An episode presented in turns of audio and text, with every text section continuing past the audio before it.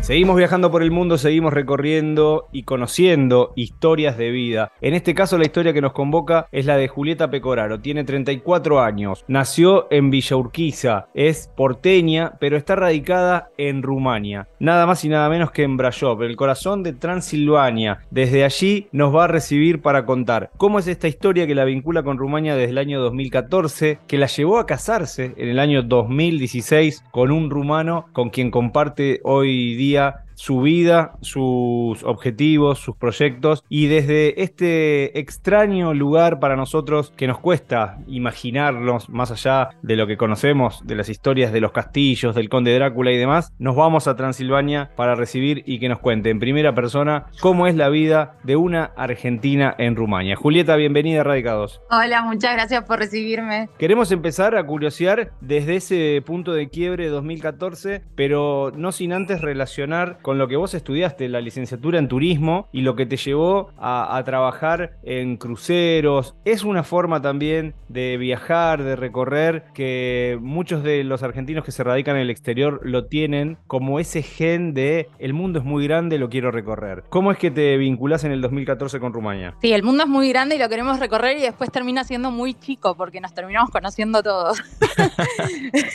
Pero básicamente, a ver, yo pasé, obviamente cada uno tiene una historia detrás de por qué se va de la Argentina. Yo, la verdad que la mía fue más que nada amorosa. A mí suena un poco romántico, pero a mí me rompieron el corazón y hablé con una amiga que me dijo, bueno, Jugo, ¿qué quieres hacer? ¿A dónde quieres ir? ¿Dónde te ves? Y yo le dije, recorriendo el mundo y ella me dijo, bueno, dale, eh, tengo una amiga que trabaja en cruceros, le pido cómo aplicar y te lo paso. Y al mes ya estaba arriba del barco. Increíble. Un nuevo barco para borrar esa historia y las corrientes migratorias amorosas son de las principales, porque nosotros vamos haciendo nuestro índice y el amor mueve más que montañas. Te fuiste a trabajar en cruceros y de ahí, ¿cómo viene la conexión? Y de ahí, bueno, el primer contrato que yo tengo arriba del barco, conocí a mucha gente, entre ellos a mi marido, que me decía que, en ese momento me decía que se quería casar conmigo y yo me reía, le decía, vos estás loco, yo acabo de salir de una relación, no quiero saber nada con nadie. Y bueno, no, finalmente al, segundo contrato, o sea, cuando vuelvo al barco, él eh, estaba ahí esperándome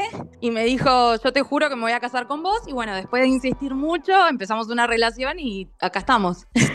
Un, rumano, un rumano insistente que, ganó. ¿En qué trabajaban cada uno? Contanos un poquito de, esta telenovela que, se dio arriba del barco. Él era bartender y yo arranqué trabajando en cruceros como moza de, bar. O sea, yo, yo trabajaba para los bares de moza, eh, después de haber terminado mi licenciatura y todo. Pero bueno, así se arranca de abajo y cuando terminé mis contratos eh, terminé como gerente de la Galería de Arte, así que un caminazo recorrido estuvo espectacular. De eso hoy ya quedó en el pasado, ya, ya no trabajan más embarcados, estás en tierra, nos decías, en sí. trabajando ahora como moderadora en redes sociales. ¿Es, es un trabajo más home office como se puso de moda post pandemia o tenés tu oficina? ¿Cómo es tu, trabajo, tu día a día hoy? Eh, se puede ir a la oficina de forma optativa, no es obligatorio, pero la verdad es que desde la comodidad de uno, la mayor parte de los días yo trabajo desde mi casa, pero si quisiera tengo la oficina, gracias a Dios, a 10 cuadras de casa, así que voy y vengo caminando los días que tengo que ir o que quiero ir a ver a mis compañeros, pero sí, post pandemia creo que se flexibilizó un montón todo. Tal cual. ¿Y cómo es el trabajo en, eh, en realidad te quería preguntar primero, ¿por qué Brashov? Imagino que eh, quizás hay alguna cuestión familiar de tu marido o no, eligieron esa ciudad porque no, no comulgaban con el ritmo de la capital, de Bucarest. No, a ver, yo siendo de capital extraño un montón el ritmo, digamos, de la ciudad grande. Yo vivo en una ciudad ahora que somos 200.000 habitantes, como muchísimo, y eh, es mucho más tranquilo, en medio de las montañas, o sea, muy diferente a donde yo crecí sí, que es Villurquiza, este, pero sí, mis suegros viven acá, mis cuñados viven acá, mi sobrinita, mi marido es de acá, así que bueno, tocó Brashov, que se llama, le dicen, la niña bonita de de, Rumania y no me arrepiento. Es, mucho más lindo, digamos, que, vivir rodeado de edificios, pero hay veces que uno extraña, ¿viste? No sé, la rutina de, la capital o los eventos culturales o, no sé, de delivery a las 11 de la noche y que te lo traigan. Contanos por qué le dicen la niña bonita, cuáles son los atractivos de Brasov. Bueno, Brasov es más, más que nada eh, donde la gente que viene a visitar a Rumania, acá esta parte de Transilvania hace base, se quedan a dormir acá, digamos, y en invierno tenemos a 12 kilómetros Poyana Brasov, que es el centro de esquí, que ahora hace poquito estuvo Elon Musk, el dueño de Twitter, de Tesla, ahí quedándose, porque alquiló el castillo del Conde Drácula para hacer una fiesta. Tranquilo el tipo.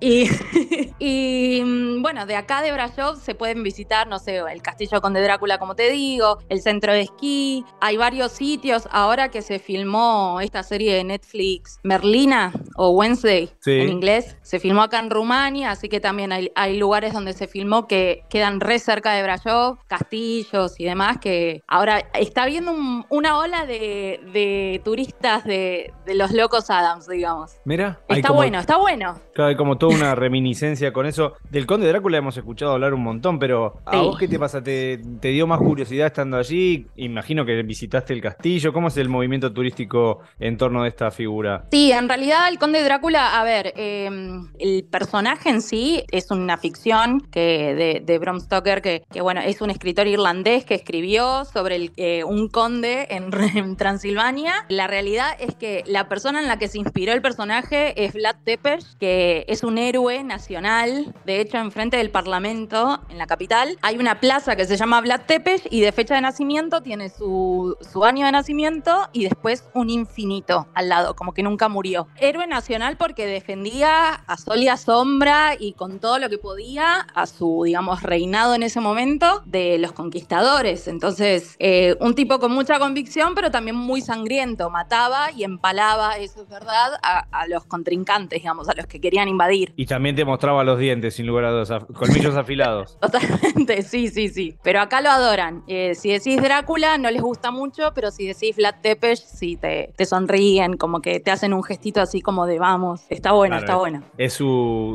su, caudillo, sería en Argentina. Claro, claro. Siempre imaginamos que los argentinos cuando se radican en algún país, en cualquier parte del mundo, aprovechan esto que te decía al, principio de, de, ese gen que tenemos de conocer el mundo, de recorrer y demás. ¿Es tan así? ¿Te da la posibilidad hoy tu ciudad de recorrer países limítrofes, de conocer un poco más? Como uno se hace una escapada de fin de semana en Argentina, eh, puede cruzar a, Uruguay que queda tan solo a 45 minutos de barco. Eh, ¿Tenés esas posibilidades? ¿Has recorrido tu, zona limítrofe? Sí, sí, sí, totalmente. Em, una vez que te asentás en Europa, la verdad es que todo queda muy cerca. Nosotros siendo argentinos y estando acostumbrados a las distancias inmensas que tiene nuestro país. Este, pero la realidad es que sí, a ver, acá tenés muchos beneficios, entre ellos las aerolíneas low cost, que de verdad que son muy económicas comparada con otra aerolínea o otras aerolíneas. Y todo queda muy cerca. A ver, yo te estoy hablando de que un vuelo de la capital de, de Rumania, de Bucarest, a, no sé, a Viena, a Budapest y demás, no más de hora y media, dos horas. Y si no, siempre están los trenes que los trenes son increíbles, cómo funcionan acá, cómo conectan los países y lo fácil que es conocer, viajar, eh, descubrir, no sé, es, es algo, es algo que, que, yo admiro mucho de acá de Europa. Y ese, para dimensionarlo en, moneda, sabemos que la moneda en Rumania es el lei, ¿se dice así? ¿Está bien dicho? Sí, sí, sí, el ley. El ley. ¿Y cuánto sale, por ejemplo, un pasaje, nos decías, Bucarest-Viena? Y un pasaje, depende, a ver, si te lo digo en euros o te lo digo en ley, es lo mismo, la conversión es 5 a 1 uno, cinco leyes un euro. Entonces, no sé, un pasaje en una low cost de, de Bucarest, perdón, a Viena, ida y vuelta por persona te puede salir 30 euros, 40 euros, como muchísimo. Está bien que uno busca también viajar, claro, uno busca igual también viajar, a ver, en los horarios o los días, que no hay mucho, o sea, fines de semana y eso tratamos de evitar cuando nos vamos de vacaciones, pero bueno, eh, se consigue muy económico. A Bari, en Italia, un pasaje en avión sale 15 euros. Es muy económico. Puede ser una salida tranquilamente de, un fin de semana largo, como le decimos acá. Contame Totalmente, sí, sí, sí. Acerca de, lo que haces y lo que hacen los rumanos en el tiempo libre. ¿Qué, actividades culturales? ¿Qué actividades suelen juntarse a hacer? Nosotros nos juntamos en Argentina, pues ya lo sabes, no, es que lo estoy contando, solamente lo estoy enmarcando, al lado de una parrilla, nos vamos con una reposera a tomar mate a una plaza, un parque, organizamos un día de pileta ahora en, verano, por ejemplo, eh, o organizamos una, una, comida bastante calórica en invierno para tener una excusa para juntarnos. ¿Cómo es el, tiempo libre, el ocio? ¿Cómo se vive ahí en Rumania? Acá hay algo que, me, me choqueó mucho cuando yo llegué la primera vez, que fue que no existen los clubes. Uno está acostumbrado a cuando es chico, que tus papás después del colegio te manden a practicar algún deporte o mismo el colegio que te incite a, a jugar algún deporte. Y acá eso no existe. Entonces el concepto de ir al club no está. Y eso a mí me marcó mucho porque yo soy una vieja clubera de toda la vida.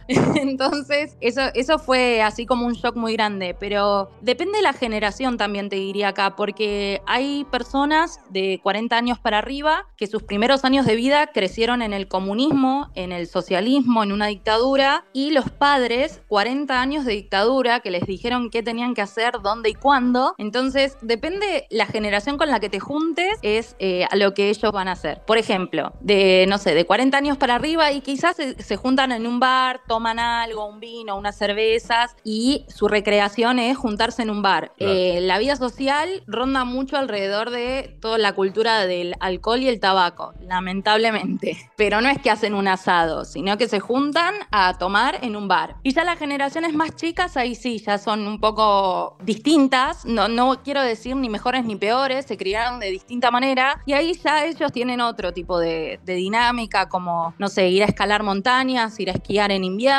o ir a bailar los sábados, no sé, es, tampoco hay tantos boliches, no te creas que, estamos hablando de una ciudad con muchos boliches, pero hay tres y en los tres siempre hay gente, así que sí, depende, depende de la generación. E, es muy loco porque yo estoy medio en una situación ambigua y como que estoy en el medio de las dos generaciones en este momento y a veces me toca hacer un plan y a veces me toca, bueno, nada, salir y demás. Además con otra cultura eso, eso mismo. Es muy diferente la cultura. A ver, si bien ellos son, entre comillas, los latinos en Europa, porque vienen de una cultura, descienden del imperio romano, bueno, hay toda una historia ahí, pero mm, si bien ellos son así, la cultura es completamente distinta. Muy, hay gente que es muy machista, pero no machista en el sentido de, a ver, te pongo un ejemplo. El hombre, yo salgo con mi marido y sus amigos nunca me van a hablar a mí, nunca me van a mirar a la cara y nunca me van a preguntar algo. Es algo ridículo, pero son así. Trasciende las edades, digo, ¿los jóvenes también lo hacen de esa manera o ya hay más libertad ahí? No, los jóvenes no, los jóvenes son mucho más abiertos. De hecho, en generaciones más jóvenes, a ver, acá te estoy diciendo de hace 10 años, no se podía ver gente del mismo sexo de la mano o dándose un beso o demás. Y ahora ya por suerte eso, como que eso se está rompiendo un poco y se está viendo un poco más. No es Buenos Aires, jamás va a ser Buenos Aires, pero bueno, es como que se están abriendo un poco al mundo. Deconstruyendo, que es la palabra, la palabra de moda. Me salía.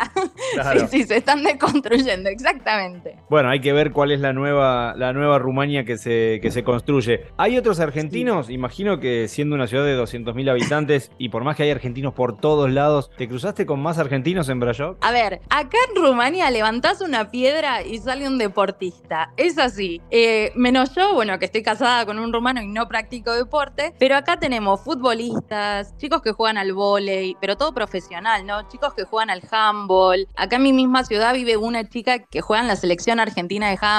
Entonces es como que sí, eh, gracias a Dios estoy muy acompañada y sigo mucho con las costumbres, eh, las costumbres, perdón, propias de, Argentina. Y comemos asado, comemos canelones y comemos todo lo que nos gusta y nos juntamos a ver partidos y demás. Qué buena posibilidad que da hoy la globalización. Es, verdad lo que nos decías del, tema de deportes. Se nos ha sumado a nuestra comunidad un atleta argentino que también está en Rumania. Obviamente, Rumania tiene una, gran tradición deportiva, siempre los vemos en, los, en los Juegos Olímpicos, eh, de la mano del atletismo, ni que hablar, pero también representando allí al, país en diferentes disciplinas deportivas. Contame un poquito acerca de la comida, que siempre uno encuentra alguna similitud en alguna especie de guisado o, trata de encontrar. ¿Cómo te llevas con la, con la gastronomía rumana? La gastronomía rumana es muy rica, pero muy distinta. A ver, sí es cierto que que acá lo que ellos le dicen tocanitza, eh, nosotros le decimos guiso y es un guiso.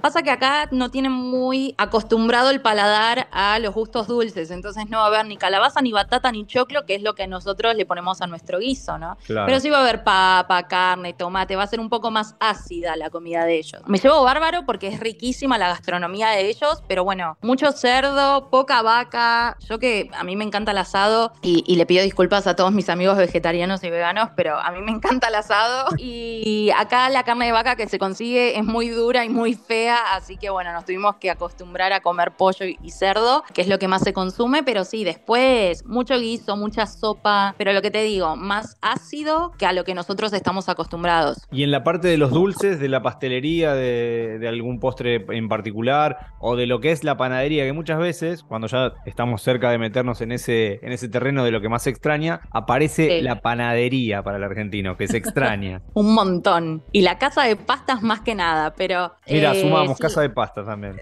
Casa de pastas, acá no existe la casa de pastas. Panadería no, acá hay un montón de variedades. Yo la verdad que voy a la panadería o al supermercado. En el supermercado tenés, no, no te quiero decir un kilómetro, pero tenés un, mostrador con una variedad de aceitunas y de fiambres que yo no te explico lo grande que es. Eh, y la panadería también tienen un montón de variedades, pero bueno, lo típico, qué sé yo, en ese sentido no hay tanta difereencia. Sí, como te digo, no hay casas de pastas, o sea, vos no es que te levantás un domingo y decís me voy a comprar unos ravioles, porque no, no existe. Así que los, eh, los tuvimos que aprender a hacer en casa. Claro, hay que echar mano a, lo casero. Pasa mucho también con las empanadas, lo venimos hablando con, los argentinos que ya empezaron a hacer sus, propias empanadas y algunos hasta han iniciado con emprendimientos. ¿Cómo te llevas con los otros rumanos, los que no son de tu entorno, los que te cruzas en la calle? ¿Son en general buena onda? ¿Son de darte una indicación? ¿Son de ayudarte? ¿O son más bien, por esto que decías, de una historia bastante dura, más parcos, más serios, que no los hace ni mejores ni peores, sino que los describe, digamos? Sí, son distintos. Vos si vas caminando por la calle, uno está acostumbrado a que vas caminando por la calle y te cruzas miradas con alguien y mínimo una mueca, una sonrisa haces, ¿o no? Sí. Porque cruzaste mirada. Bueno, acá no, acá como que agachan la cabeza, si pueden esquivarte mejor. A ver, si uno va y les pregunta algo, no te van a ignorar, te van a tratar de ayudar. El tema es que, como te digo, hay generaciones que el inglés no lo tienen incorporado y si uno no habla el idioma local, es muy difícil la comunicación. Pero ya con las generaciones más chicas, no, ahí ya es otra cosa. Son, son como mucho más abiertos y más eh, dispuestos a ayudar. Y aparte ellos tienen como un sexto sentido que saben quién es turista y quién no lo perciben. el, inglés es tu llave, digamos, es la, herramienta que tenés para,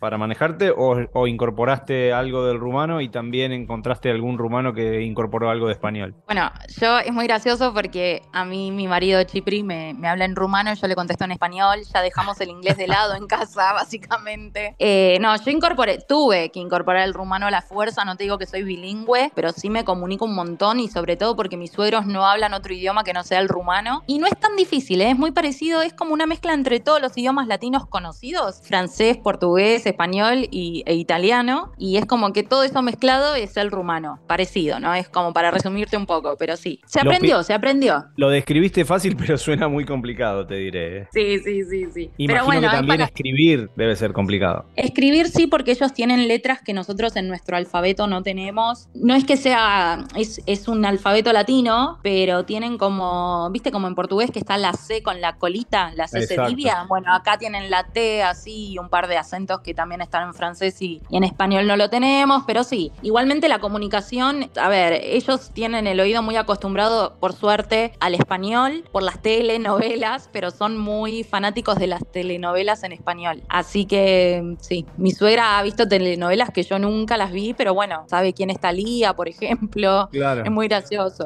Las telenovelas mexicanas, bueno, Brasil y México así como nosotros recibimos contenido turco últimamente, ellos han recibido la potencia en, aquel momento de lo que era la industria mexicana de las telenovelas o, la industria brasileña también que ha repartido estas, estas latas, como se le llama el contenido enlatado, por todo el mundo. Julieta, estamos en los últimos minutos. Queremos saber algunas cuestiones que tienen que ver con lo sentimental. ¿Hay chances de volver a radicarte en la Argentina en el corto plazo o de eso ni se piensa por el momento? Para el momento, la verdad es que no, ni se me cruza por la cabeza a ver, la realidad es una, yo el 2014 cuando me vine a los barcos, cuando me fui a los barcos, digamos, siendo licenciada en turismo, el gobierno de turno en ese momento ya había impuesto una percepción del 15% en ese momento a los viajes. Y ahora que los viajes tienen la percepción del 100% y la situación económica en Argentina lamentablemente está como está, la verdad es que no, no lo pensamos, no solamente por lo económico, sino también por la, la seguridad. A ver, yo te estoy hablando de que vivo en una ciudad que voy a las 4 de la mañana por cualquier lugar caminando con el celular en la mano y jamás me va a pasar nada. Entonces yo ya me acostumbré a una tranquilidad que allá no existe. Yo vivo tranquila y eso la verdad que por más que mi familia esté lejos y demás, bueno, no, no lo voy a cambiar porque es la forma en la que yo quiero vivir y en la que quiero criar a mis hijos, futuros hijos. Para llegar, ¿recomendás a los argentinos que están escuchando Rumania para vivir o sos de las que piensa quizás hay que hacer una escala antes eh, de adaptación en otro lugar o realmente una persona de Villurquiza para poner el lugar donde vos naciste, una vecina tuya, ponerle, te pregunta, me, me quiero ir a Rumania, ¿vos cómo lo ves ahora con la experiencia ya transitada? Recontra sí. Eh, Rumania es un lugar para. A ver, depende de uno también, ¿no? Yo vivo, te digo, vivo en el medio de las montañas.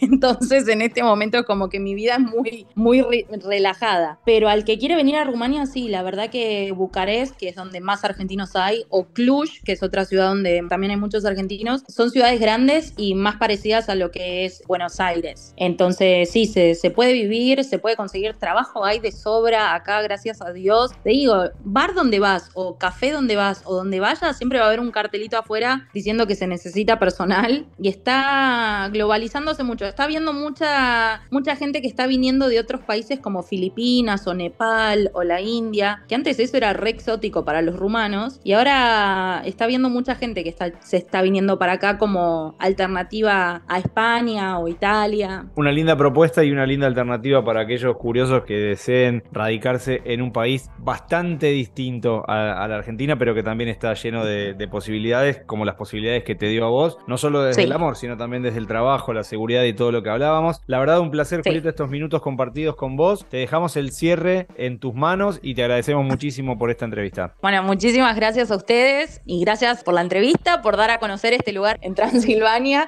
y los espero acá. A los argentinos que quieran vivir, venir, que vengan, que los esperamos. Que te escriban a tu cuenta, ya la pasamos, también la compartimos, arroba viviendo en Rumania. Sí, exactamente. Muchas gracias. Para que te escriban y, se conecten por ahí. Gracias, Sí. Juli. Un beso grande. Hasta luego. Buenas tardes. Si disfrutaste del viaje, muy pronto nos volvemos a encontrar con un nuevo destino para seguir conociendo el mundo y saber cómo viven los argentinos más allá de las fronteras. Viajo todo el tiempo a muchos lados. Viajo sin saber a dónde voy.